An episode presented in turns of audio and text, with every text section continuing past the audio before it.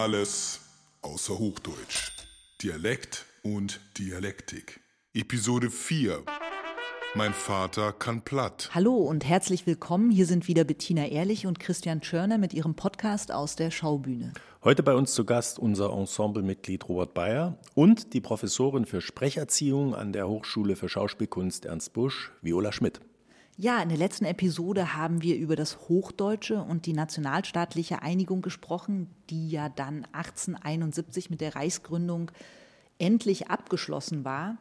Was allerdings nicht abgeschlossen war, das waren die Diskussionen über die deutsche Sprache. Also die Sprachvereine diskutierten nach über 100 Jahren immer noch darüber, wie wird es ausgesprochen, wie wird es geschrieben, was ist eigentlich dabei.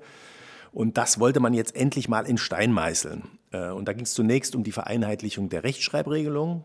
Konrad Duden ist ein Name, der damit immer noch äh, stark verbunden ist. Der Duden wird um die Jahrhundertwende zur unanfechtbaren Autorität in Sachen deutscher Rechtschreibung. Was damit allerdings noch nicht geklärt war, war eben die Aussprache. Und da kommt jetzt ein Mundartforscher aus Breslau ins Spiel, Theodor Siebs. Und der wandte sich 1896 mit einem Anliegen nach einer allgemein verbindlichen Regelung für die deutsche Aussprache an verschiedene Theater. Und so fanden dann zwei Jahre später hier in Berlin am Schauspielhaus, äh, im Schauspielhaus am Gendarmenmarkt erste Beratungen statt über eben solche Regelungen. Und da waren dabei der Deutsche Bühnenverein, also die damaligen Theaterintendanten. Es waren auch einige Philologen dazu geladen und auch ein paar wenige Pädagogen. Die diskutierten da hitzig über verschiedene Möglichkeiten der Aussprache und tatsächlich wurde am Ende auch ein Buch, der sogenannte Siebs, veröffentlicht und als Richtschnur auch für die Theater empfohlen. Das Problem war, man hatte wie so oft also die Rechnung ohne den Wirt gemacht. Also die Künstlerinnen, die es eigentlich betraf, die waren in diese ganze Debatte gar nicht einbezogen worden und die waren dann also mit zu Recht sauer.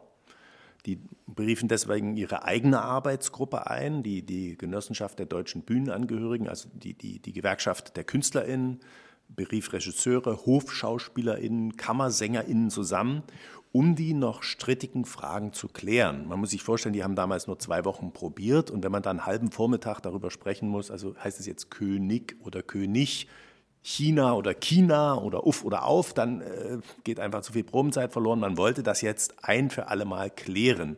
Und äh, man wollte ja auf der Bühne bei höchster Deutlichkeit äh, für die Zuschauer die größte Fernwirkung der Sprache erzielen. Das ist eine, eine, auch eine besondere Aufgabe für die Bühnen.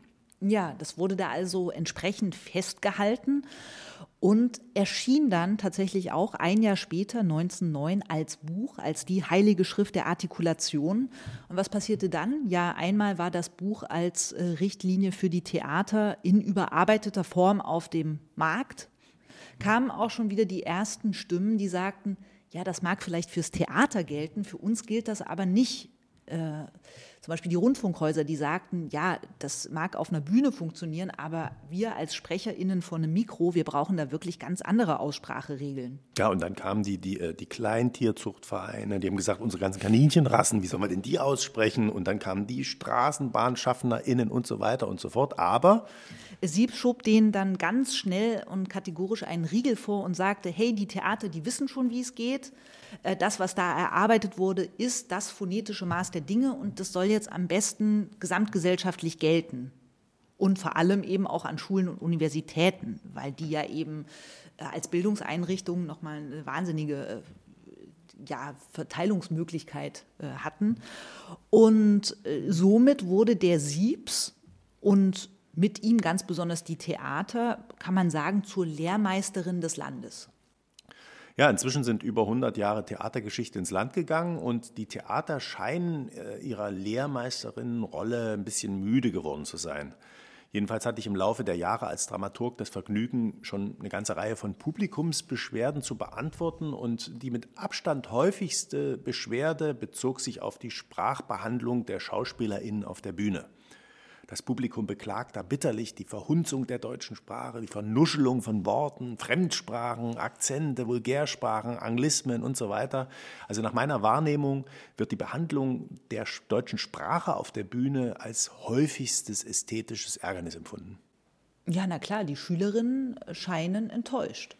Richtig, also die, die, die SchülerInnen in, in Sachen Sprache scheinen von ihrer Lehrmeisterin enttäuscht, dass sie selbst nun auf das so mühsam erlernte Hochdeutsch irgendwie gar nicht mehr so richtigen Wert zu legen scheint. Oder, Bettina? Ja, ja, genau. Also es ist übrigens schön, wie du hier deinem Heimatdialekt immer wieder ganz subtil ein Forum zu geben suchst. Ich würde aber vorschlagen, wir widmen uns erstmal einem anderen Dialekt und ähm, begeben uns Richtung Norden, Richtung Plattdeutsch, das ja im Dialekte-Ranking bekanntlich ganz weit oben an Platz 1 liegt und freuen uns auf unseren nächsten Gast, unser Ensemblemitglied Robert Bayer, der so wenig übelmögig, ähm, wie wir es sind, heute bei uns ähm, im Studio ist. Ja, äh, wir können ihn abäugeln, Sie leider wieder nicht, aber wir werden uns mit ihm über Dialekte unterhalten und sind schon sehr gespannt der Schauspieler. Ja, ich kann mich auch gleich so mit dem mit der Dialekt oder mit der Färbung vorstellen. Robert Bayer, ja, hier, Schaubühne, wissen glaube ich jetzt alle auch, ne? Äh, also, dass wir, die Sendung, dass die äh, von uns kommt. Und ähm, äh, geboren in Rostock 1969. Äh, Und womöglich gibt es da noch einen anderen Robert Bayer, weil im selben Krankenhaus auch ein Robert Bayer geboren wurde am selben Tag, am 14. Oktober. Und manchmal frage ich meine Mutter, du sag mal, vielleicht bin ich das ja gar nicht. Und, so. und sie sagt immer, nein, nein, hör auf, nein, dass wir vertauscht wurden oder sowas. Ne? Jo, das nur dazu jetzt erstmal als Einstieg. Ich habe hier ein Buch mitgebracht äh, von Hermann Sudermann. Und ähm, es gibt von meinem, mein Vater hat immer so einen Spruch auf dem, auf dem Lippen gehabt, äh, ähm, das, ist das Leben vom Sudermann, der eine shit den anderen an und irgendwann shit, äh, shit, he, he, sel, shit he selben an. Selben an. Ich kann, ich kann kein Platt. Aber ähm, dieser Spruch, und wir haben uns gefragt, wo kommt der eigentlich her? Und da hat mein Vater recherchiert, hat mir das Buch geschickt, hier Hermann Sudermann, die drei Reiherfedern heißt das Buch. Und das hast du mitgebracht, um uns etwas daraus da, ja, vorzulesen? Da, auf, äh, weil der Anfang ist ganz schön. Ich habe hier so einen Nachdruck von 1899 oder so. Und ich muss mir die Brille aufsetzen. Ähm, pass auf, ich versuch's mal. Erster Akt, erste Szene. Hinterm Wacholderbusch in einer dunkelroten Julinacht hat meine Mutter mich zur Welt gebracht und wusste nicht wie. Hinterm Wacholderbusch, wohl zwischen Hahnschrei und Morgenrot, schlug ich im Trunke mein Vater tot und wusste nicht wen. Hinterm Wacholderbusch, wenn mich gebissen hat die letzte Laus, streck ich zum Sterben froh die Beine aus. Noch weiß ich nicht wann. So, nur mal so als Einstieg. Okay. mein Vater kann platt, ich nicht. Ah, wurde dann auch zu Hause platt gesprochen? Nein, nein. Mein, meine Mutter kann auch kein Platt, also kaum. Und mein Vater hatte mit seinem, mit seinem äh, ähm, Schwager. Die haben immer, und, und seine Schwester, die, die sprechen manchmal, wenn die sich treffen, sprechen die platt. Und kannst mitunter. du ihn verstehen? Oder konntest du ihn Interessant, noch eine Geschichte dazu. Genau, gute Frage. Ähm, verstehen, ich kann, ich, man kann es ganz schon irgendwie verstehen, manche Sachen auch nicht. Mein Vater fuhr zu See. Ja, äh, ich komme aus einer äh, sechs Generationsfamilie Bayer, äh, Kapitäne Bayer, also 200 Jahre. Ähm, wir haben das Datum nicht genau, aber vermutlich ähm, 18, 1780 geboren. Michael Bayer, Kapitän, ähm, der hat dann die Hochzeit haben wir mit Marie von Rosenow 1810. Ich sage, ich sage 1780, weil man zu der Zeit zumindest als Kapitän oder in dem hm, bürgerlichen Niveau hat man erst später geheiratet, weil man erstmal was sozusagen ähm, auf der Kante haben musste, also ein bisschen kannst die, die Frauenauswahl ist einfach ein bisschen äh, größer äh, oder wie auch immer. Man kann ein bisschen höher einheiraten, wenn man ein bisschen äh, Karriere gemacht hat, vor sich hat oder wie auch immer. So war das damals. Und ähm, dann kommt, äh, ja, dann kommt Michael Bayer, dann kommt Ernst Bayer, dann kommt Magnus Bayer, Friedrich Bayer, Fritz, Hans Ulrich und ich. Und mein Bruder, meine Schwester. Und, ähm, und wir sind die Ersten, die was anderes machen. Ähm, achso, genau. Kein, und auch kein Platt mehr sprechen. Äh, ja, zum Beispiel. Kein Platt mehr sprechen. Äh, und jetzt kommt die eigentliche Geschichte. Mein Vater ist in, äh, in, in Holland Und dann auf einmal hat er mit Leuten zu tun. Es geht um die Löschung des, des, der Ladung und so. Und dann reden die zusammen. Und auf einmal reden die äh, Holländisch. Wegen irgendwas. Und mein Vater wundert sich, wieso reden jetzt nicht irgendwie äh, Englisch oder manche können ja auch Deutsch mit mir und so. Und, ähm, und dann schaltet er sich plötzlich ein und wusste, was die gesagt haben. Weil er platt kann, hat er alles, fast vieles verstanden, was von, und die waren völlig baff. Ja, wie, wie jetzt, wie, wieso verstehen sie uns jetzt? Ja, und dann hat er denen das so erklärt. Ich bin richtig in Rostock aufgewachsen. Vollkommen richtig, ja. Wenn das kein Platt ist, was du sprichst, wie nee. nennt sich der Dialekt? Ähm, ich, äh, nee, ja, das ist Norddeutsch, sagt man so. Äh, auch die Hamburger sprechen ja auch so ein bisschen, ein bisschen, ein bisschen, ein bisschen vornehmer. Das ist so ein bisschen Spitzer Stein. Ähm, und wir sind, glaube ich, noch ein bisschen breiter. Also ich habe auch ein bisschen, als du mich, Christian, ob du mich, als du mich gefragt hast, hast du Lust, das zu machen, habe ich natürlich drüber nachgedacht. Und ich habe eine Frage, also mich, mich, oder es geht in mir um die Frage, ähm, Norddeutsch ist so, also es ist wie das flache Land. Also wir haben zwar ein bisschen durch die Eiszeit so ein bisschen Wölbung in Mecklenburg, aber ähm, es ist eigentlich flaches Land. Und das heißt, du sprichst möglichst, musst keine Konsonanten sprechen, du hast nur Vokale und ziehst das irgendwie, kannst du das und so weiter. Und wenn du so sprichst, kannst du dir nicht leisten, wenn du in Bergen wohnst, zum Beispiel die Bayern oder die Österreicher, die viel mehr Konsonanten benutzen oder viel schärfer darauf gehen, äh, wenn du von einem Berg zum anderen rufst, kannst du nicht irgendwie ähm, äh, äh, kannst du nicht sagen, wie geht's dir? Kannst, kannst es nicht einfach so zusammenziehen. Das hört, da kommt irgendwas an. Du, wie, du musst dann äh, da auf die Konsonanten gehen, ne? damit das rüber, darüber kommt, so auf die andere Seite. Und die Italiener haben ja auch, die haben immer so, die springen immer so von einem und dieses Hoppen habe ich, ich habe das Bild von Bergen und, ähm, und ich frage mich heute, ob äh, die Süditaliener auch ob die, ob die flacher sprechen wieder, ob die auch äh, mehr Vokale mehr gehen, ob die weniger auf Konsonanten machen. Hat das mit den Bergen zu tun oder nicht? Das ist meine Frage. Ich kenne den Begriff Nordismen. Also wenn ich zum Beispiel ein bisschen müde bin oder ich habe zwei Gläser Wein getrunken und man unterhält sich nicht offiziell, einfach so privat, dann rutschen Nordismen rein. Also die werden, ist man ein bisschen breiter, da sagt man mal so, irgendwie, dann rutscht einem sowas rein.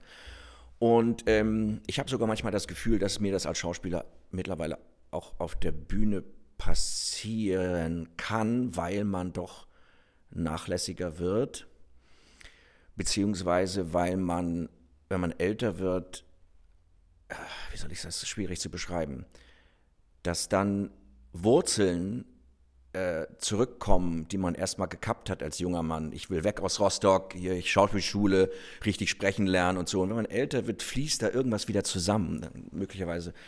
Andererseits ist es vielleicht auch, man kann es aber auch schludrig nennen. Man sollte ähm, möglichst weiter. Ähm, oder lässig. Also ich würde jetzt lässig vorschlagen. ja. Eine gewisse Lässigkeit. Eine gewisse Lässigkeit, ja. Aber äh, ich finde es sehr gut, dass man Hochdeutsch spricht und das kann. Dass man das auf der Schauspielschule lernt. Dass man Hochdeutsch kann und dann seinen Dialekt möglichst aber auch nicht verliert, weil man ihn möglicherweise auch da und da einsetzen kann. Weil wenn man den, wenn man, wenn man nicht Hochdeutsch kann, habe ich das Gefühl, dass, ähm, sagen wir mal, man spielt jetzt irgendwie Napoleon, gibt es ja fast keine Stücke, aber äh, man spielt Napoleon und ähm, spricht Berlinert jetzt und sagt, äh, äh, ich kämpfe jetzt mal hier gegen die Preußen. Das funktioniert nicht. Kannst nicht als Napoleon irgendwie Berlinern. Das funktioniert einfach nicht. Diese Nordismen, die man selber nicht merkt, als unbeleckter Typ an der Schauspielschule, du weißt nicht darum. Erstmal an der Schauspielschule hast du keine Ahnung. Und, und, ja, und wir haben auch nicht mit, mit äh, Tonaufnahmen gearbeitet. Das könnte man eigentlich auch machen an der Schauspielschule. Aber damals haben wir das nicht gemacht. Und dann hat sie mir so ein paar Sachen bewusst gemacht. Also zum Beispiel Endungen. Es ist ja so er. Hallo, äh, ne, wer? Wer? Wer macht das gerade? Wer? Und sagt sie, wer? Wer? Du ziehst das er und dann lässt, öffnest du. Wer? Wer? Nicht wer, wer, wer, wer. Und dann haben wir geübt. Und wie lange dauerte das? Zwei Jahre intensiv. Erstes, zweites Studienjahr, das ist wirklich toll an der Ernst Busch. Also wir, ich hatte drei, ein, du hast ja, ne? auch da, auch da studiert, äh, drei ähm, Einzelstunden in der Woche. Und das bringt dann was. Die Expertin.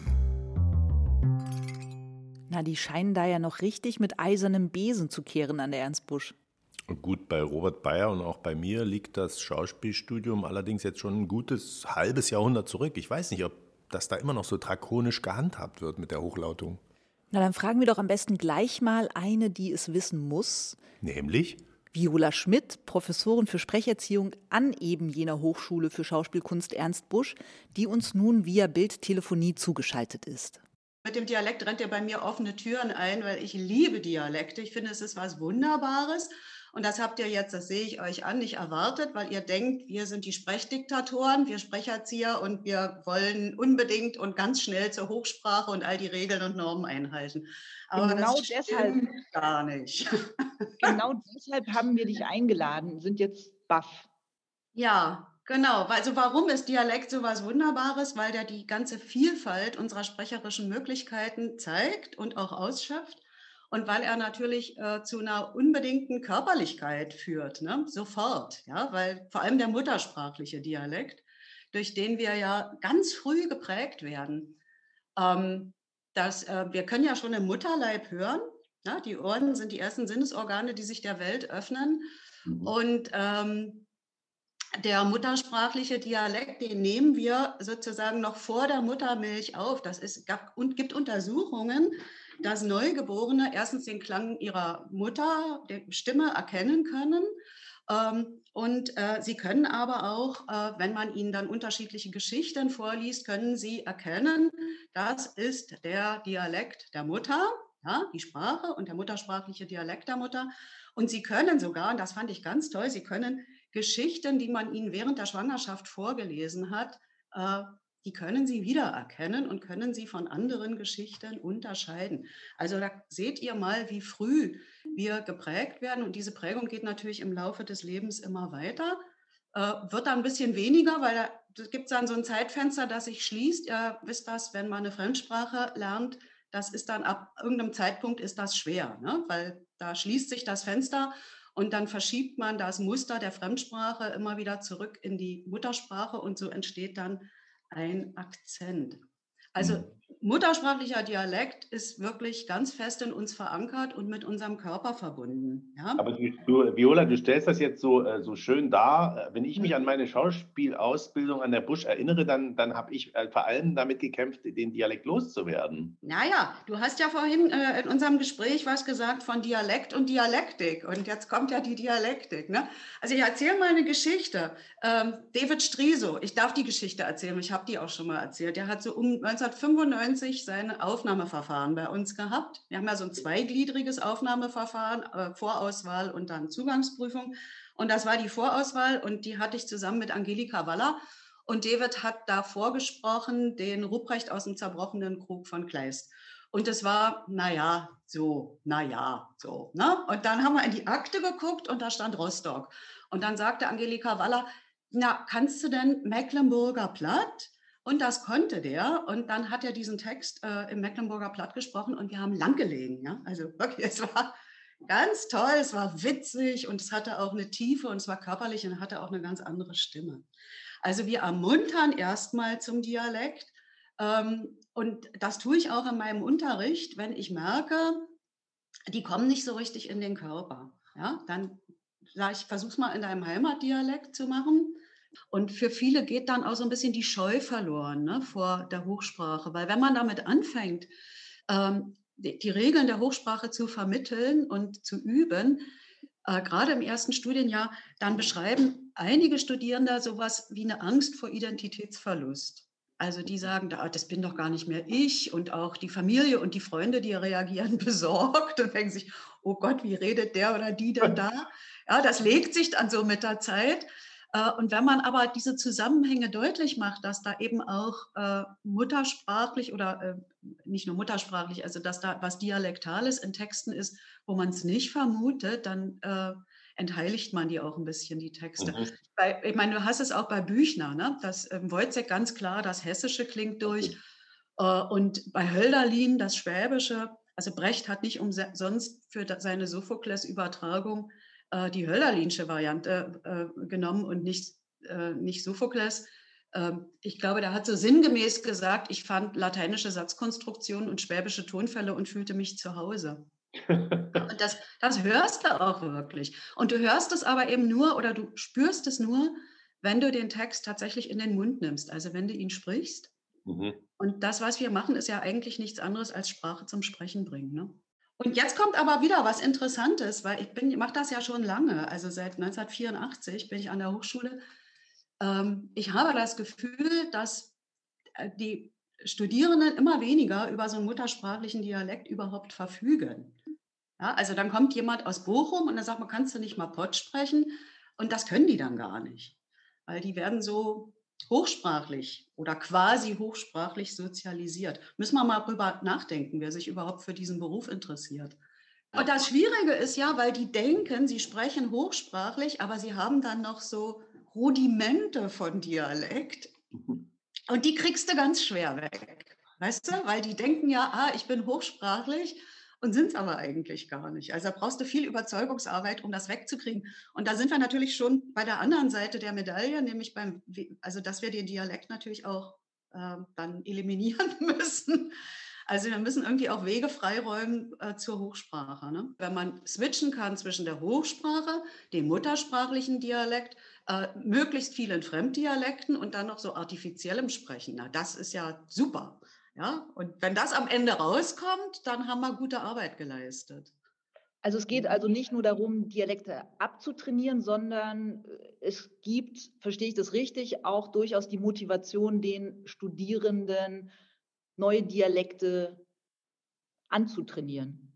Absolut. Also das geht ja schon, der guckt, der Christian guckt jetzt und kann es nicht fassen, aber also das geht doch, die haben im ersten Semester Grundlagenseminar, die Studierenden, und dann geht, also in, in, im Schauspiel, und dann gehen sie in die szenische Arbeit und dann werden sie ja konfrontiert mit Hauptmann, mit Krötz, Oliver Bukowski. Und das sind ja alles Texte, die in Dialekten tatsächlich auch notiert sind. Also im Schriftbild ist das festgehalten.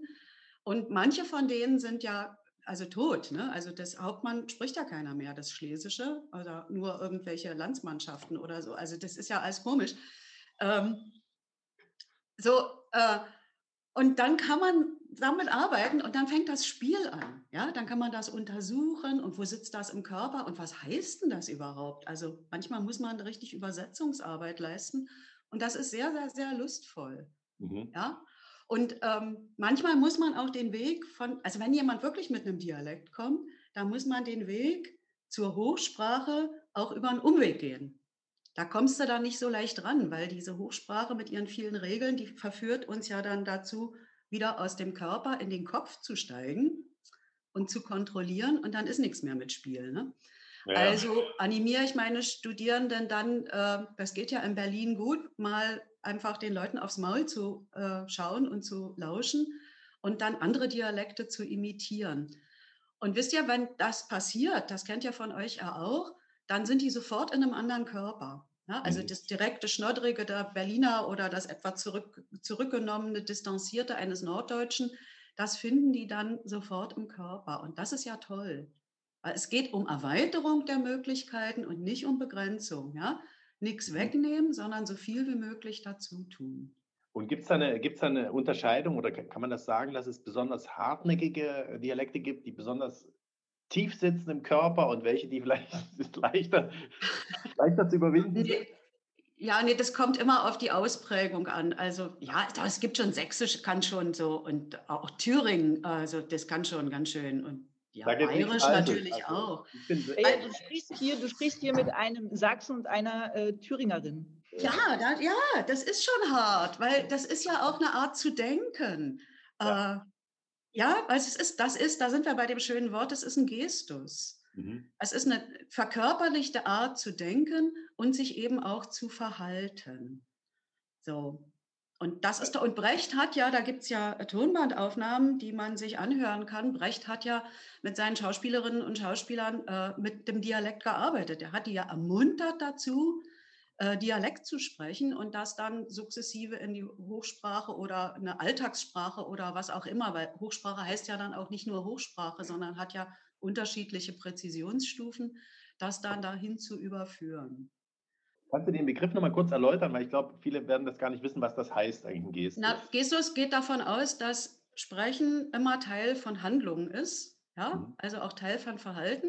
Das heißt, das ist immer gerichtet, das hat ein Motiv, das hat eine Absicht äh, und das verkörperlicht sich. Mhm. Ja, das kann ich dann zum Beispiel auch, wenn ich jemanden nicht sehe, ich höre den nur am Telefon oder im Radio, äh, dann mache ich mir ein Bild von dem. Ja, also ich stelle mir vor, äh, wie der ist, was der gerade macht.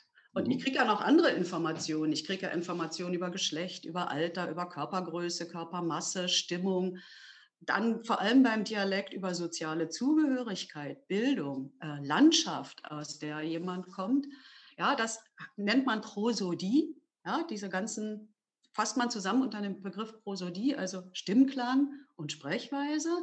Und das ist ganz unabhängig von den Wörtern, die da gesprochen werden, Wörter und Sätze, äh, in denen die Gedanken verpackt sind. Es kann sogar ganz konträr sein. Ne? Also es kann mhm. sogar einen sprachlichen Inhalt äh, ins Gegenteil verkehren. Mhm. mhm.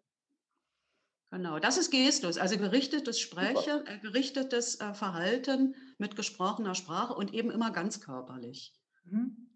Und aufbauend auf diesem Brechtschen Verständnis des Gestus ähm, hast du oder habt ihr an der Ernst Busch eben eure Methode entwickelt, das fortgeschrieben, weiterentwickelt? Ähm, wie muss man sich genau, das also da gab es zwei, also das war so, dass ähm, Rudolf Penker hat damals die Schauspielabteilung geleitet und der hat äh, gesagt zu den Sprecherziehern, das waren damals Klaus Klavitter und Herbert Minnig, also ihr müsst jetzt mal was erfinden, das nicht so mechanisch ist. Also ihr müsst jetzt mal eine, eine Methode entwickeln, die für den Schauspieler gut ist der mit dem Schauspiel kompatibel ist, die mit dem Schauspiel kompatibel ist äh, und die schneller zum Erfolg führt.